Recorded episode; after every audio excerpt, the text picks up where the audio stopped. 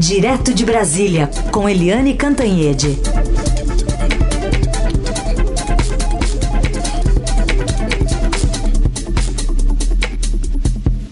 Oi, Eliane, bom dia. Bom dia, Raíssa e Carolina ouvintes. Bom dia. Vamos começar falando então sobre o vírus cada vez mais próximo do presidente Bolsonaro e algumas perguntas que também, no final das contas, não foram, acho que, esclarecidas. Por exemplo, tem o um número total de integrantes dessa comitiva para ver até quando esse número pode crescer? Olha, é, eles foram para para Miami dia 7 de fevereiro. Uhum. Quanto tempo já dá? Um, um, mês e 15 dias? É. Um mês e 11 dias? Uhum. Alguma coisa assim. E continuam aparecendo os, os casos.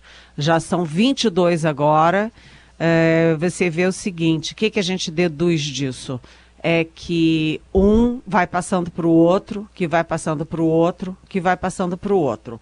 E a coisa está muito, muito, muito perto do presidente da República. Quer dizer, o cerco está se fechando. Por quê?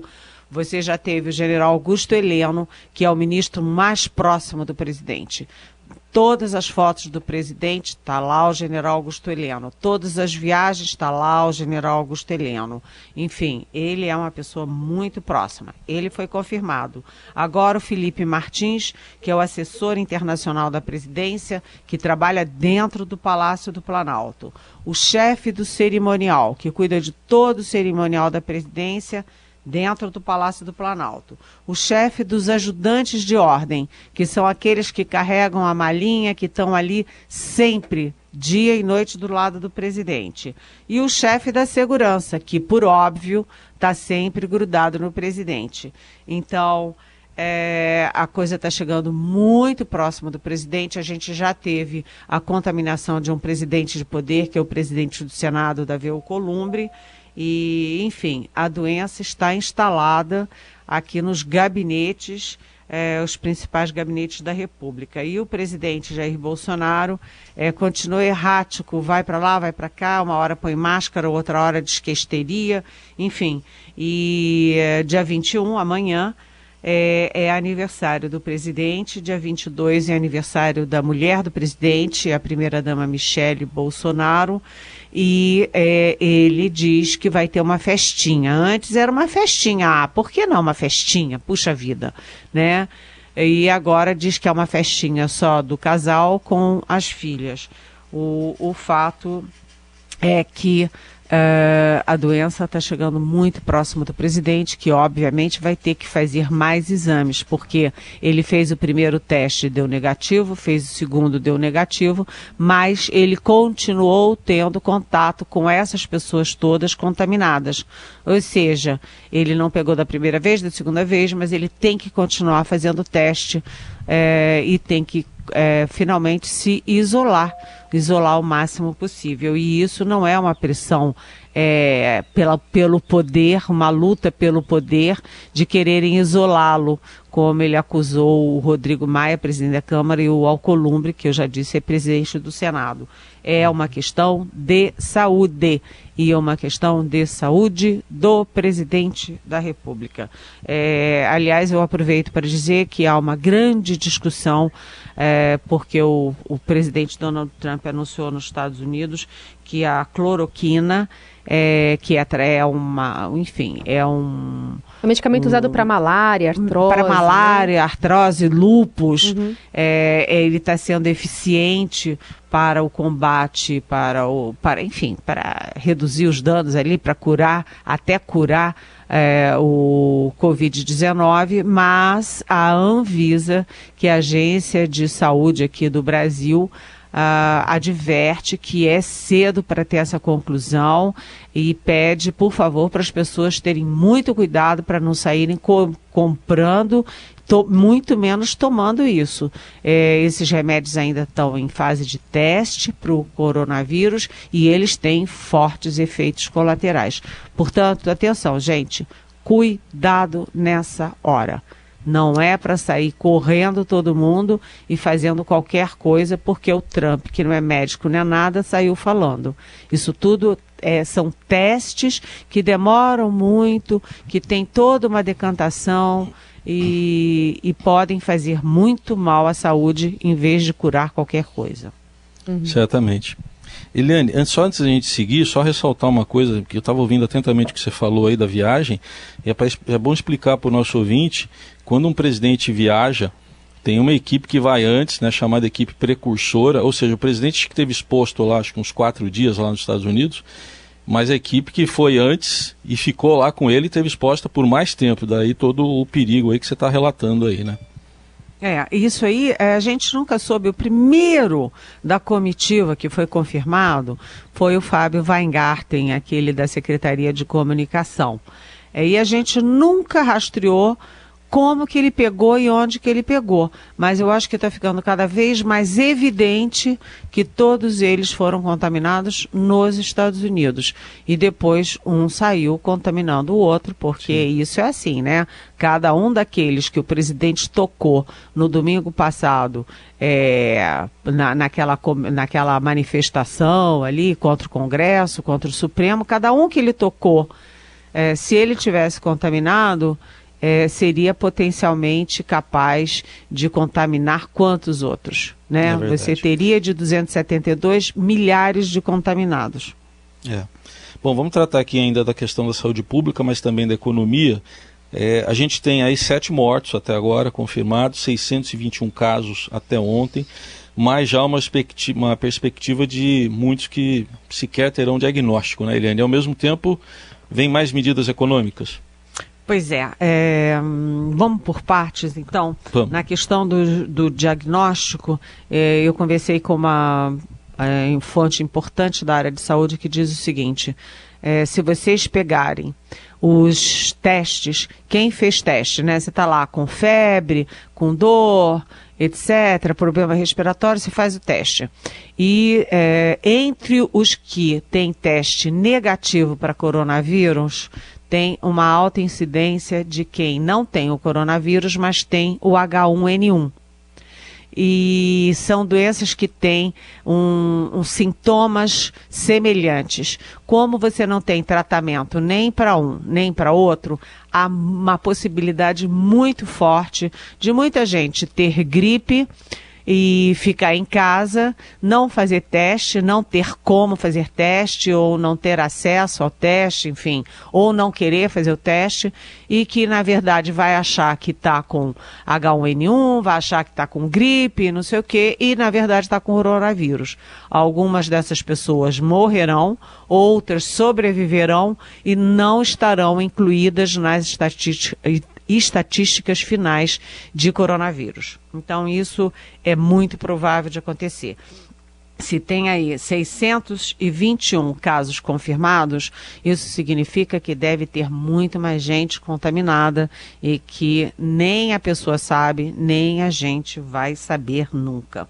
Agora, o governo, segunda questão, Heisen, o governo está todo dia anunciando medidas, é, são medidas que enfim, estão dentro aí do, dos protocolos, tanto da, da, da, questão sanitária quanto da questão econômica. E ontem o governo anunciou ah, o fechamento de fronteiras terrestres com uh, mais oito países. Como tinha anunciado na véspera com a Venezuela, já são nove países que uh, você não vai poder ter uh, free é, acesso, né, acesso livre entre os países.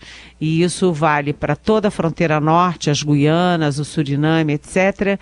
E no sul, é, para Argentina e Paraguai, que são parceiros nossos do Mercosul. Só ficou de fora o Uruguai, que vai ter um, um enfim, um protocolo diferenciado de eh, entrada e saída do país. Além disso, o governo estuda e pode sair ainda hoje eh, medidas eh, de contenção de quem chega do exterior, de países que estão mais fortemente contaminados.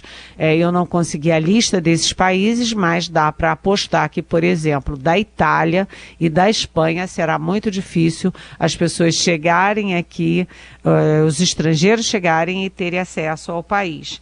É, há também aí toda uma questão é, dos é, nacionais, quer dizer, dos brasileiros que estão no exterior e não conseguem voltar. Hoje, é, depois de um acordo entre o Itamaraty, a Gol e a TAM, vão chegar dois aviões do Peru porque tem famílias inteiras presas no Peru sem conseguir sair de lá. O Peru fechou as fronteiras, é, não libera os aviões e então o, o, o governo brasileiro está mandando dois aviões de iniciativa, da iniciativa privada, né, Gol e Latam, é, para trazer essas pessoas. Tem muita gente também é, em situações difíceis é, em Portugal, por exemplo, Marrocos, Vietnã, brasileiros que não tem como voltar para casa. E aí a gente lembra, né, olha só como é que são as coisas e como essa crise evoluiu. Porque no dia 9 de fevereiro, simplesmente uh, houve aquele auê todo para o Brasil mandar um avião da FAB para retirar 34 brasileiros da China. Naquela época eram 34, agora são milhares de brasileiros que estão é, sem ter como voltar para casa, alguns dormindo com a família em aeroportos, porque não tem mais hotel, o dinheiro está acabando e eles não têm como voltar. É uma situação dramática. Bem. Hum. Depois de eu falar tudo isso, desculpa Heisen, desculpa Carolina, desculpa ouvintes, mas é porque tem tanta informação. Sim, tem muito, muito. Aí a gente chega na economia, né? É, bem rapidinho, é, o público-alvo é, que está mais vulnerável é exatamente a, as pessoas das favelas, das chamadas comunidades. Eu não gosto de falar comunidade porque são favelas mesmo, mas enfim não tem sabonete, não tem álcool gel. Não tem água é, às vezes, não né? tem água. É, já tem até gente é, que está aproveitando a água da chuva para poder lavar a mão de vez em quando. Enfim, é uma tragédia social de séculos e agora vai ser muito maior. E o governo é, solta medidas, as últimas medidas é, não atingem diretamente essas pessoas, mas sim aquelas pessoas que vão ter jornada e, consequentemente, salários reduzidos. O governo vai entrar com uma uma complementação que vai de 261 a 453 reais. Isso é para aquele é, trabalhador de baixa renda que é, diminuindo a sua jornada e o seu salário, vai ficar numa situação muito difícil. Mas eu estou preocupada mesmo é com os miseráveis, porque quando o coronavírus bater nas comunidades, vai ser é, um strike, porque vai ser uma contaminação em massa e com as pessoas desnutridas, é, sem nenhuma, é, nenhuma condição mínima de higiene é, o índice de mortalidade, de letalidade vai ser muito alto. É, eu tenho ficado sem dormir com isso, mas, é. enfim, vamos lá. Eliane, só para complementar uma informação que falava sobre as atitudes do presidente, como isso tem é, sendo administrado, né, vem sendo administrado pela população, tem uma pesquisa da XP e PESP que diz que a popularidade do presidente caiu em março para o menor nível desde o início do seu mandato. Nesse mês, 30% dos entrevistados consideraram a administração ótima ou boa, ante 34% em fevereiro. É, em setembro de 2019, essa avaliação também havia sido de 30%. Em comparação, cresceu de 29% para 31% aqueles que veem o governo como regular.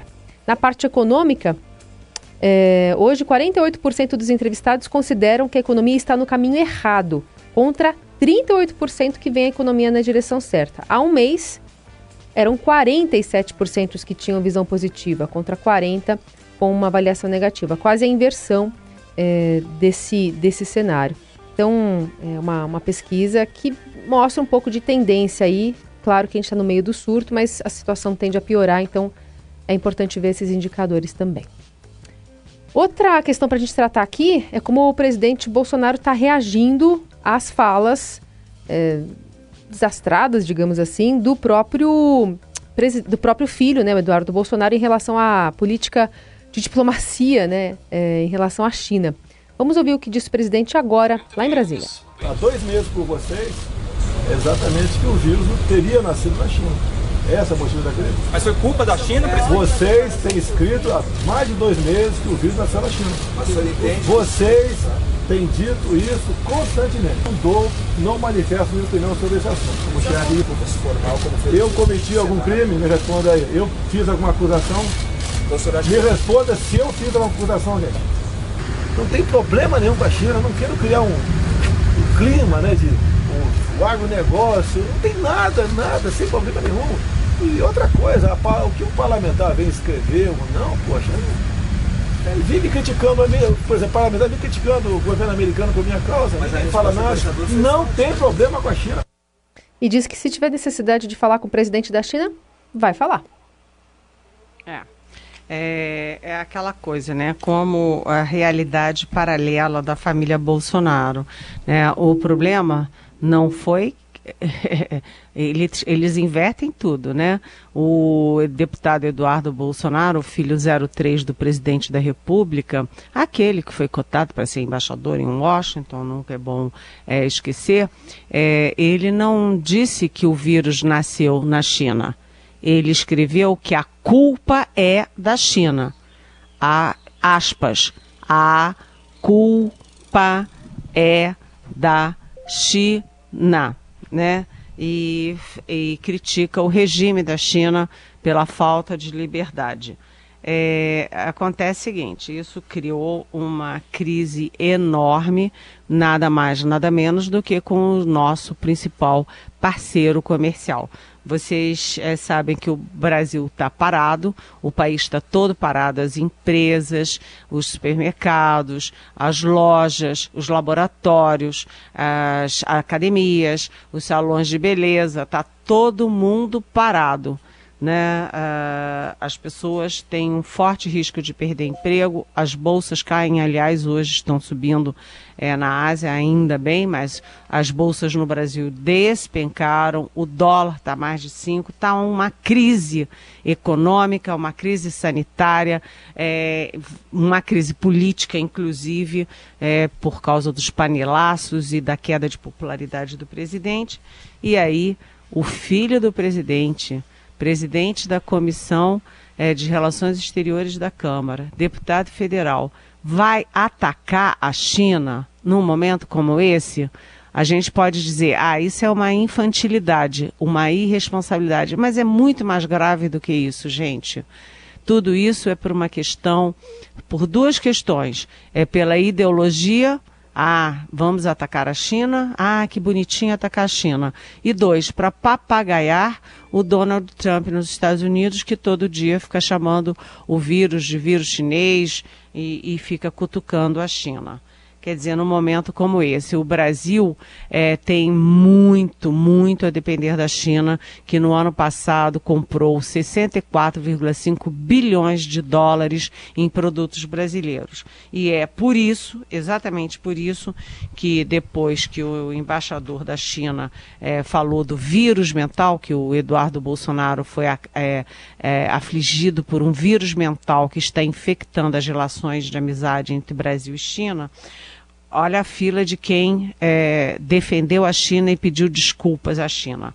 O presidente da Câmara, Rodrigo Maia. O presidente interino do Senado, já que o Alcolumbre está é, contaminado pelo coronavírus. Mas o, o senador Antônio Anastasia pediu desculpas em nome pessoal e em nome do Senado. O João Dória, governador de São Paulo. A bancada ruralista né, foi em um atrás do outro, pedindo desculpas constrangidamente pela manifestação irresponsável do filho do presidente. Só quem andou na contramão, aquela história dos soldadinhos, né? Milhões de soldadinhos com o pé direito e aquele que está andando com o pé esquerdo olha e diz: Ué, só eu que estou andando com o pé certo? foi o chanceler Ernesto Araújo, que considerou que o ataque não foi ao Eduardo, mas foi ao presidente Jair Bolsonaro e considerou esse ataque desproporcional e inverteu tudo, pedindo retratação à China. Quer dizer, o, o, Bolso, o Eduardo Bolsonaro ataca a China e o chanceler brasileiro pede retratação não ao deputado, mas à China tudo errado. Para concluir, teve uma entrevista do vice-presidente Hamilton Mourão tentando botar panos quentes e lembrando que Eduardo Bolsonaro não fala pelo governo, não reflete a posição do governo. E aí eu lembro que uh, essa birra dos Bolsonaros contra a China, que eu repito, é o nosso maior parceiro comercial, é o maior comprador de commodities do mundo, o maior investidor, o maior tudo, enfim. É, essa birra vem de muito tempo, desde a campanha está lá o Bolsonaro atacando a China, tomou posse atacando a China. E desde então, o próprio Hamilton Mourão, o general Augusto Heleno, fazem todo um processo. Um, o Bolsonaro ataca e vão lá os generais botar panos quentes, falam com o embaixador, mandam recados, é, amenizando tudo. Ele, os generais tomam a posição de diplomatas, abaixando a poeira, enquanto o chefe da diplomacia brasileira faz o contrário e joga mais lenha nessa fogueira. E essa crise não acabou ontem, vai continuar hoje. Podem ter certeza disso. Eliane, só queria aproveitar e fazer uma pequena lembrança, porque o, o deputado aí, Eduardo Bolsonaro comparou a, a, ditadura comunista da União Soviética com a da China naquele episódio de Chernobyl. Ele não comparou com 74, quando houve aquela epidemia de meningite, escondida na época, censurada pelo governo brasileiro, a ditadura da época e da qual me lembro muito bem que eu tinha 10 anos e ficava uma boataria danada, a gente não tinha informação porque era censurada, e de repente apareceram lá as equipes de vacinação nas escolas com aqueles revólveres né, de vacinação que assustavam crianças de 10 anos para vacinar todo mundo. Então acho que ele teve uma amnésia seletiva aí, né? É, e eu vou te contar uma coisa. Eu era, naquela época, uma jovem jornalista. Eu devia ter o quê? 19, 20 anos quando, é, quando teve a crise da meningite. E eu tenho uma história para contar que ontem, inclusive, eu contei para a BBC. É, eu fiz uma entrevista com um ministro que eu admiro profundamente, que já morreu, mas que eu admiro profundamente, que era, eu sempre falo bem dos sanitaristas, muito em função dele e da equipe dele. O sanitarista Paulo de Almeida Machado era o ministro da Saúde do general Ernesto Geisel. E aí o ministro Paulo de Almeida Machado me deu uma entrevista confirmando que havia uma epidemia de meningite. E naquela época era Telex. Eu escrevia a pergunta e resposta gravadas, né, e mandava pelo Telex, tinha um teletipista, mandava para São Paulo. Quando chegou na Veja em São Paulo, o censor censurou, proibiu de sair a entrevista do ministro da Saúde. Era proibido falar que tinha epidemia porque não tinha vacina para todo mundo. Então, a ditadura militar brasileira ela censurava o próprio ministro da Saúde porque não podia dizer que tinha epidemia e tinha. Ah, você vê como é que são as coisas. Agora, uma, um, um outro equívoco do deputado Eduardo Bolsonaro é que ele ontem soltou uma nota é, toda atrapalhada, é, falando. Não, ele não admitiu que ele disse que a culpa era da China. Ele disse que ah, muita doença tem o nome do país onde ela se originou e citou a, a crise da gripe espanhola. A gripe espanhola foi de 1917, em plena guerra, só que o deputado Eduardo Bolsonaro deveria ter dado um Google, sabe, Raíssa e Carolina? É. Porque a, a gripe espanhola não nasceu na Espanha. Isso. Na verdade, a gripe espanhola é, ela foi denunciada pela imprensa espanhola, como sempre a imprensa fazendo o serviço de utilidade pública informando cidadãos e cidadãs. Né? Então, a imprensa espanhola denunciou a existência é, da epidemia e aí ficou conhecido como crise espanhola, mas não foi originada na Espanha. É, e ficou o, o nome porque o país ficou neutro, né, durante a Primeira Guerra, e os jornais espanhóis sem censura eram os poucos na Europa que notificavam a doença, né? Enfim. E, exatamente, exatamente. Muito bom. A gente escolheu uma música para terminar o jornal hoje, Eliane. Lero, lero, dá licença, mas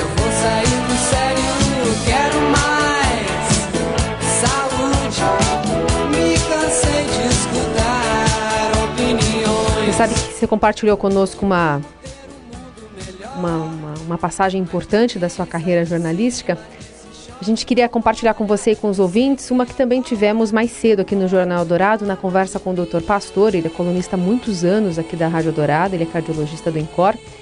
E a gente estava comentando com ele justamente essa homenagem que muitas pessoas fizeram ontem à noite, aplaudindo né, os profissionais da saúde que estão à frente dessa pandemia aqui no país, especialmente, mas ao redor do mundo. E aí a gente teve um momento muito, muito transparente também do doutor que está vivendo isso na pele.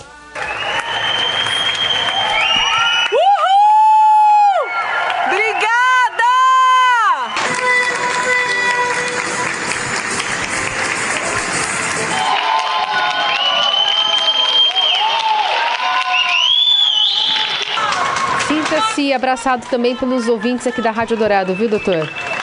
É verdade. Obrigada por estar aqui conosco ajudando nesse. Posso só falar uma coisinha, doutor Pastore? Claro. É o seguinte, o doutor Pastore, eu conheço ele como ouvinte já desde lá dos anos 90. E aí nos últimos nove, quase dez anos já que eu trabalho mais diretamente com ele. E ele é daqueles médicos né, que tratam do, do paciente, não da doença. Acho que é isso que é importante, esse recado, mais do que nunca é importante agora. Parabéns aí pro doutor Muito Pastor. obrigado, eu queria agradecer. E dizer a vocês que está todo mundo no barco. Tá todo mundo no barco. É isso, quer dizer, nós estamos aí. Quer dizer, as pessoas estão indo nos hospitais, quer dizer, o clima dentro do hospital é, tem muita tensão, muita, muita. Segurar os jovens é duro, porque acho que quem já quem já está mais antigo no pedaço já passou por isso. Eu já passei por várias, né? Então você tem a casca mais grossa, mas os jovens o negócio é difícil, coitados.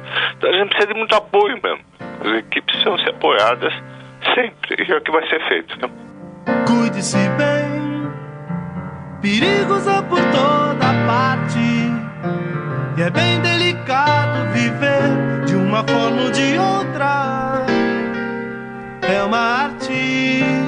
E assim a gente vai encerrando o Jornal Dourado de hoje, Eliane, com essa homenagem que a gente fez, na verdade, a, a todos os médicos, enfermeiros, quem está à frente disso, cientistas, virologistas, imunologistas, enfim, tocando barco também junto com a gente.